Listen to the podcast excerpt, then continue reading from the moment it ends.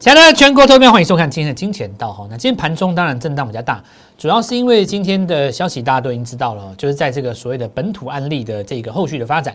那我们从股市的角度来解释这件事情，然后我们继续来看哈。那第一点哈，我们说这次的疫情，我们说称之为第二次的危机嘛，跟上一次有什么不一样？因为这次在国际股市当中传出的是所谓病毒的变种，对不对？当然，市场上有很多有趣的话题啦，还有人把这个什么印度男孩这东西拿出来讲。那总而言之，不管怎么说了哦，就是说，在这个在美国股市以及这个我们说这个国际股市的部分哦，昨天的早盘是出现一个下跌的哦。那然后呢，当然因为苏克万的过关，我们看到开低走高了嘛。可是对于全世界的股市产生一定的影响。我们先把这一次假设说，我们把这里视为一个段落，就是来到冬季以后的第二次疫情，跟今年年初的这疫情做一个比较。那么，首先第一个，大家已经有心理准备了，在疫情的严重度上，可能大家的对应都已经比过去熟练了啊。对于这个呃心理上的一个呃，我们讲就说这个冲击性，那我认为没有比去年年底、今年过年的时候来的大。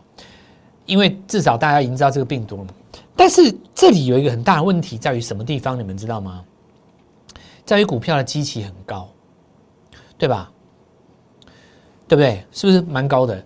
因为当时，因为今年的行情是建立在什么样的条件之下呢？这行情是建立在很高的地方杀下来，杀到大家愿意进场了，杀到八千多点了，然后再弹上来，对不对？所以你从八千点弹上来这一段。的空间，其实，在八千相对来讲位阶是低的，因为你在八千弹上来之前是在一万二左右嘛，对不对？所以你杀了大概三四千点，你这个地方弹上来，可是现在是从八千点涨到一万四，涨了六千点，然后我们再讨论第二次的疫情，所以你会知道说，在这里跟呃年初最大的不同是在哪里？就在于股市的基期不同，这地方基期比较高，所以两方的条件我们做一个。推演行情是该怎么样来操作？这是不是个机会？好，那我们就来看哦。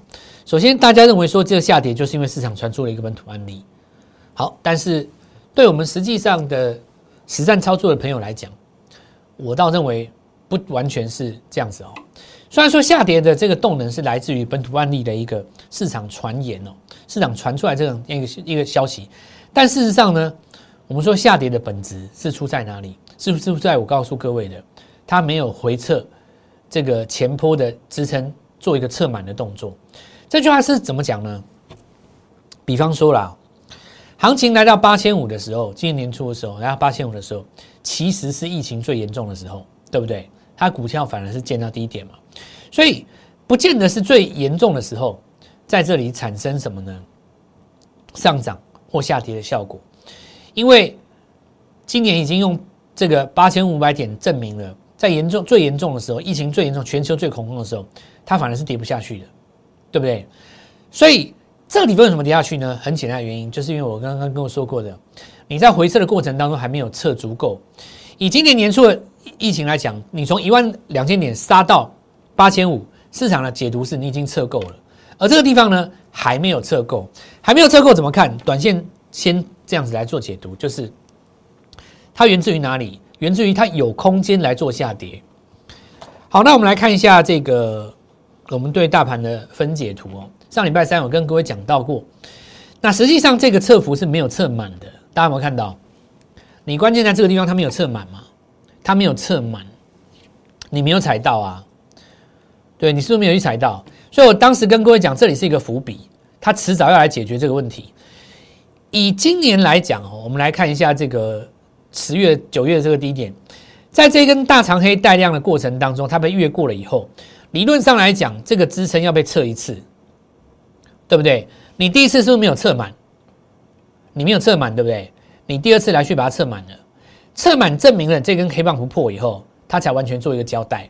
所以同样的道理，这个地方我说你没有测满，没有错，你止跌了，你也反弹了，你造就了新的族群，而且已经创新高，这些都是 OK 的。但是呢？这个没有测满，会做成一个很大的问题。说你迟早要来再回测一次这根黑棒，对不对？你要来回测这个黑棒嘛？所以造就了一个下跌的空间以后，我们就来跟各位讲说，看几个指标，假设费半在涨，但是台股没跟着涨的时候，这个问题才会出来。好，我们看到哈，但是就本质上来讲，我们不紧张，因为测下来是多给你一次机会。那么再来看一下这个位置，所以我说一万四千点以上的股票是首当其冲，因为它来测这个动作。所以未来几天几个重点，就是这里如果造成一个比较大的压回哦，像这样子做一个 A、B、C 的形态下来，关键在这一根黑棒我们守住，因为它是一根大量的转折棒嘛。所以今天涨的。股票当中有几个重点，第一个，我们说在内涵上，逻辑上是这样子哦，大盘来回测支撑，如果个股创新高的话，也就是代表说大盘跌我不跌，那么主流股测完会更强，所以测不倒的才是主流，这两件事情是互相因果。如果说你有一档股票测一测就它倒了，翻翻空了，那不是主流了嘛，对不对？因为逻辑上主流应该测完会更强，这是结论嘛，所以不符合这个现象，它就不会当主流了。所以这是一个下跌来看找得到明年第一季强势股的大好机会哦，测不倒的都是才是主流。你若测一测季线都破了，那那不会是当当主流了。第二，生技在反弹的过程当中会有一个问题，我们知道在今年的七八月间，生技股套牢很多人，对不对？高档没有出的套牢很多人嘛，所以这轮反攻上去涨的会是新的生技还是旧的生技呢？会拉上去把那些旧生技解套吗？还是会有一个新生气的诞生，好，这个大概就是未来我们要讲的几个最重要的工作。其实我觉得这个杀下来蛮好的。我觉得今年哦，尤其到了十二月的时候，有一些股票已经开始乱拉人了啊。那么我们先来讲几个现象。我们说上涨的内涵来自于哪里？终端报价的上涨。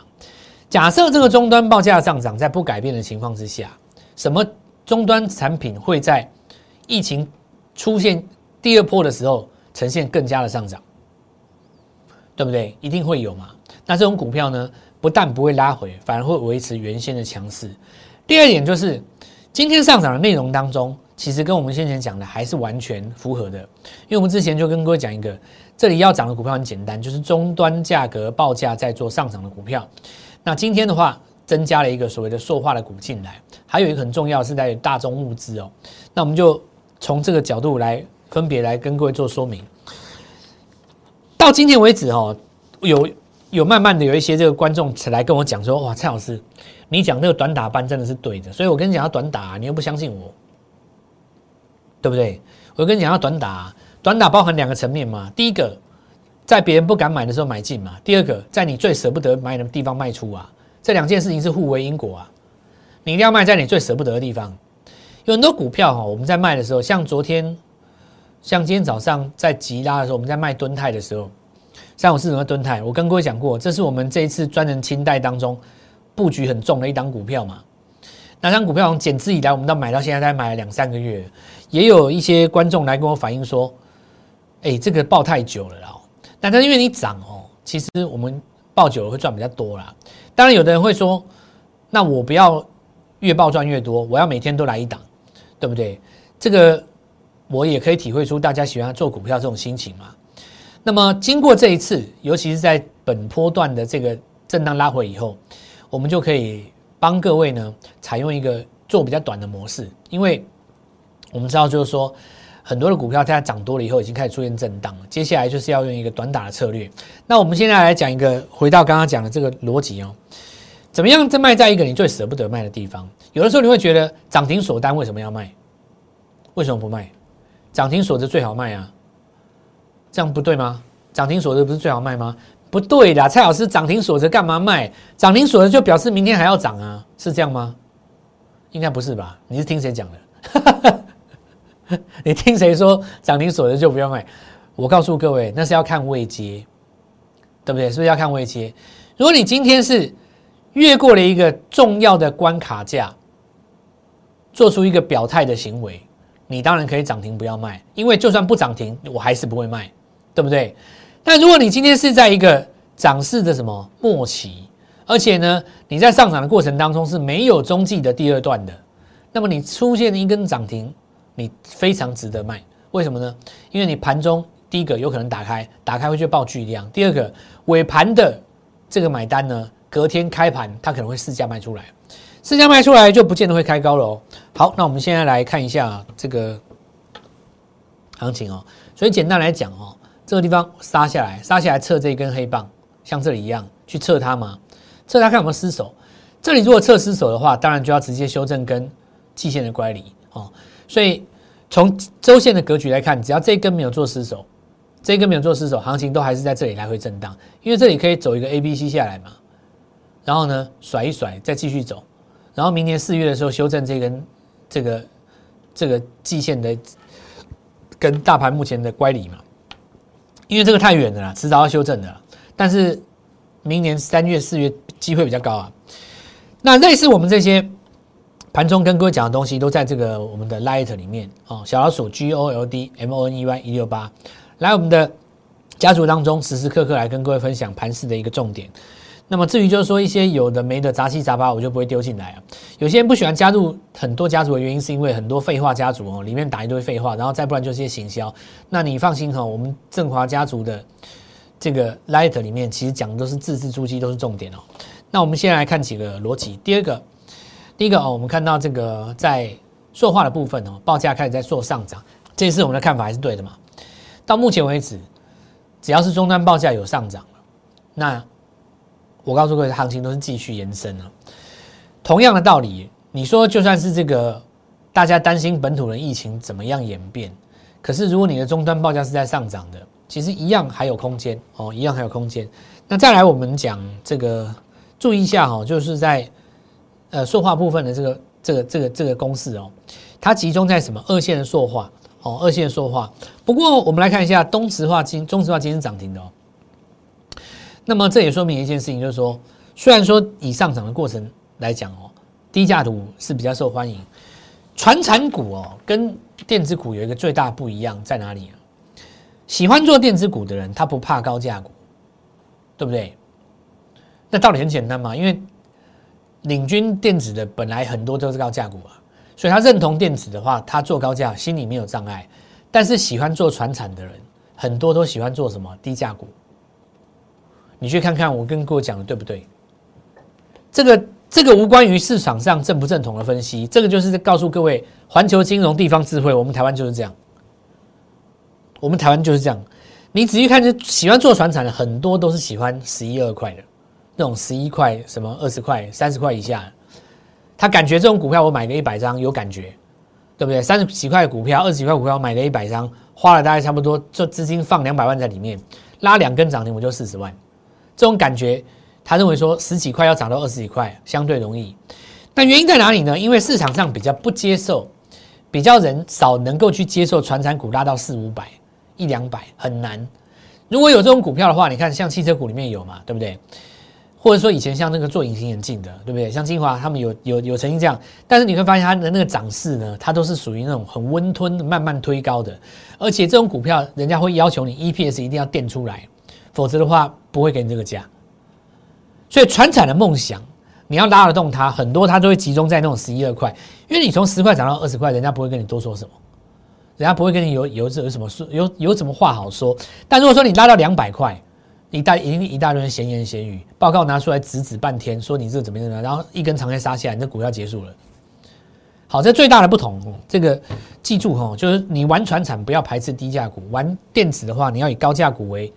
关盘的指标，这蛮重要的。我们看到中石化，那今天就拉这个逻辑哦。好，那我们现在看哦，那今天辐射涨涨起来哦。这个其实全世界所有生产相关的一些，我们看到这些，呃，除了少数的特殊的例外之外啊，你看我就讲一个简单的，你说你运价要上涨，对不对？那你原物料的报价，美元又弱势，原物料的报价怎么不会蠢蠢欲动？所以其实。热钱的资金哈不断流动市场来看哈，有几件事情你要特别留意啊。就今年来讲，很多原物料上涨了以后，未来会不会你的实际上实体经济当中的一些报价？我讲一个最近简单的啊，卤肉饭便当、早餐的豆浆店会不会调涨？这个我不知道。哦，这个未来可能要慢慢观察，而且这是一个很重要的指标哦。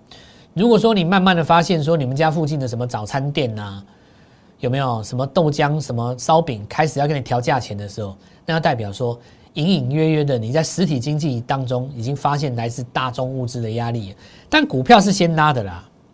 大家在这个预期的时候，股票就先拉了啦。那这个部分的话，后续可以来看一下，这个也就是说起涨的这个低点哦，有没有具备支撑性？因为今天因为疫情的关系，大家都杀尾盘嘛，所以今天尾盘的这个卖压呢，谁最先把它吞回去，谁就是下一波领先大盘疫情的新主流了。就谁要把今天的高点先越过去，哦，这就是一个很很简单的一个相对论比对法。好，那我们看一下这个环球金哈，细菌的部分先前在这边涨了这一段，对不对？那中继整理的话，应该做 N 次突破的话，应该是做 N 次拉回再转强嘛？是不是 N 次拉回再转强？那今天早盘本来一度是有机会去攻高了，不过因为尾盘遇到这个事情呢，它又留了一个上影线。那我的理解是这样子啊，真正会涨的股票不是管疫情的啦。现在要注意的是，反而是什么？其实你回想一下哦，这个当时在这个疫情严重的时候，很多股票的。后市它其实都是大涨上来的，但是你要有一个市场上对疫情的共识。什么叫共识？就是这两三天大家心情比较紧张嘛。过两三天以后呢，在比方说本周出现的本周的第一个低点，这低点只要守住不破，其实大家就差不多有共识了。好，那我们再继续看呢。当然也要也也也有一个东西要稍微跟各位讲一下啦。大家一定会担心一件事嘛，就是说这个。本土的疫情的案例的数字有没有在一个控制范围之内，对不对？因为先前的这个八五二三之所以会止稳的原因，美国这边它是属于疫情虽然越来越严重，可是股价已经不管疫情了嘛，这就代表市场认为超跌反应。好，所以未来来讲的话，不管这个疫情控制的如何，你只要股价出现一个。不再下跌，它就是一个市场上公认的一个新的底部了。那么今年来讲，会有一种现象，有的人认为说，疫情这么严重，股市为什么还不不呃，股市为什么还不继续跌？哦，那你就千万不要出现这种心态。简单来讲，就是说到这个地方为止，我建议各位在一月的时候用技术面操作。什么叫技术面呢？市场认为的底就是底，不是你心中的认为哪一个底才是底。那我们。来看哦，中美金哈，但这个跟环球金一组的嘛，所以一并合并起来看就好。其实这两档股票要看周线的，因为昨天环球金有新闻嘛，哦，你其实是要看周线哦。你不能说因为新闻来一根红棒，没有新闻就跌下去，那不行，所以要看周线哦。这是天宇哦，我们现在开始讲了哦。在这一次的新闻之前，最强的当然是来自于快充的题材，但这一波来讲，很多人其实没有把握到，对不对？因为这一天跟这一天分别是投信大幅买进嘛。这两天嘛，所以现在的拉回就是回去测，因为这这这两根棒子其实是空的，这是空棒，没有成交量，看到没有？没有成交量，实际上也不带支撑呢。接下来重点就是投信买的这两根，它会不会去回撤？那如果说有测到投信的成本的话，将会在恐慌当中出现第二次机会。因为知不知道？你们知道今年的那个汽车是怎么开始卖的好的？因为有疫情，大家都自己开车嘛，对不对？所以全球皆然，那当时还还涨了一个什么脚踏车，那用来做健身的另当别论。但以外出步行的部分的话，大家是比较喜欢自用车。那所以呢，我们来看到这个同样的，回到这个行情的这个过程当中，在走这个手机的这个快充题材哦，这一次拉回来看，最重要两个点就是投信的这两个点。哦，你如果在中途就止跌了，那当然就更好，对不对？因为拉回的过程当中。因为它现在是在十分二十分钟分盘交易的过程里面啊，在二十分钟分盘交易的过程当中，只要出现的低点，你就把它当成是未来支撑。现在已经一天、两天、三天嘛，四天哦，四天还有五天，这未来五天内的低点把它抄起来，就当成是呃未来观察的重点啊。同样的道理，伟权店这个是跟着它的，好，伟权店跟通家这一个组别就是最强的在。在疫情发呃，在新的疫情变化之前所发生的最强的族群，趁着这次疫情前坡没有做到的拉回，准备再买进的，找到这个进场点。再来我们看到这个新的股票，那这里就是创新高之后出现空头抵抗，这正常哦。那这个我们就不再多说。我们常常教各位就是说，只要越过前高的隔天都是震荡抵抗。如果你今天不是在大多头格局当中，那么你一定是到七八趴以上先卖一趟，卖一趟以后。盘中再找机会接回来，好，那我们来看到这张股票哦，今天就顺势的往上做了一个攻高。那昨天有有稍微这个跟各位提一下哦，那我们就先先先做一个保密。再我们来看到电动车哦，那今天以盛是攻上上去，当然这一根头信有买哦，所以投信在刚买的股票，尤其是那种以前那过去一阵子没有去琢磨的股票，突然买一只新的那种股票，其实在隔天效果是最好的。但是我们现在先以短线试资，好不好？先以短线试资，但是我们就要告诉各位，就是说红海集团加特斯拉。啊，不是红海集团加电动车，我们现在不能光讲特斯拉哦，我们要扩大到整个电动车。红海集团加电动车的概念，其实就是明年的市场上的一个期待啊。电动车其实还是一个很重要的主轴。那明天要几个观察的几个重点，比方说第一个茂系嘛，我们看到这个电源管理 IC，因为之前哦，这个晶圆代工厂的部分很多都涨到盘面上的几个有往边边角角去涨了啦。那今天的话，因为当然，尾盘很多股票跌下来，你可能认为说这比较没有代表性嘛？那我认为三天之内哦，三天之内如果做出一个 N 次突破，那我认为说在半导体这一块还是接下来可以观察重点哦。那再来就看友达哦，友达今天早盘一度要上攻，可是因为尾盘遇到这个新闻就打下来嘛，对不对？一度上攻打下来，那这张股票我们看到事实上。在做横向整理的过程一样，都在这个红棒的范围里面。其实这样讲来讲哦，面板呢，它都做横向整理，可是没有真的转弱了。面没没有真的做转弱。那我以前常教各位一句话，就是跌的大盘跌的时候，要看股票怎么跌。假设大盘跌下去，但是有它跌不下去的话，那后续似乎在这个面板还没有走完的情况下，还有机会翻做反攻。那接下来就来讲操作的部分哦。那我们来看台船，所谓的短打交易，就是要在你最舍不得的时候卖掉。早盘你最舍不得的地方一卖掉，尾盘就打下来，对不对？这就叫短打交易，买进去跳空，然后呢，在你最舍不得卖的地方先把它出掉。短打交易的精神就在这个地方。我们来看志峰，在大家最舍不得卖的时候，就有人问我说：“老师，这根为什么要卖？对不对？为什么创新高要卖？很多问我这个问题啊，为什么创新高要卖？为什么涨停板要卖？为什么锁住要卖？我告诉你，就是要卖啊！你们卖就是会杀这样子而已啊！”要不然我干嘛在这边推短打？我干嘛这边推短打？你看过我推过短短吗？没有嘛。从你当我蔡振华的粉丝到现在，我都是直接告告诉你怎么样，一路报到最后五大交基本卖出讯号出现的时候。但我这里告诉你要短打，几个原因嘛。第一个，你大盘还没有测满嘛，你回撤没有完成，你没有测满，对不对？再来就是说，我们来看到这个地方有新的挑战，因为大盘在转换类股的过程里面。那么这里因为少了外资，有些在休假哦，它就会转的不顺，转的不顺，它就会出现直接跳空跌停。很多股票出现现在跳空跌停，再加上说部分的投信它有出现一个什么事件，这一次的事件叫做什么？这我不讲了啦，就那个什么基金的事件嘛。因为现在在调查，我就不要讲，我不要省得惹祸啦。但是市场上哦，对于中小型的电子股开始比较疑虑，他担心说，呃，为什么我这张股票如果是那家投信它所持有的，隔天会不会被杀等等之类的嘛？所以现在来讲的话，市场比较不敢搭连红，所以所谓的短打不只是要你敢在别人不敢买的地方买，还要在你舍不得的地方卖掉，你才能够完成一个短打嘛。卖在舍不得的地方卖啊，对不对？好，那我们接下来来讲一个这个生技股了哦。好，那我们看一下这个乳胶手套的南地，那事实上在站回季线之后，今天有持续收一个红棒，不过市场上对于基期更低的恒大锁的比较。干脆一点，可是这是在空头格局当中，有没有看到？它是空头格局当中，所以其实现在的新生计跟旧生计两个差别在于，一个叫做强反弹，哦，一个叫强反弹。那强反弹的话，就看一下未来这个我们说这个疫情的表现。你再怎么严重，你也很难比第一次大家严重的时候感觉这么恐慌嘛。你那恐慌值，你要超越第一次比较难，因为毕竟在这边第二次大家心里都已经麻痹了，所以你在这里，我们说。行情要能够越过今年六七月的生技股的高点，做解套再创新高，机会不高。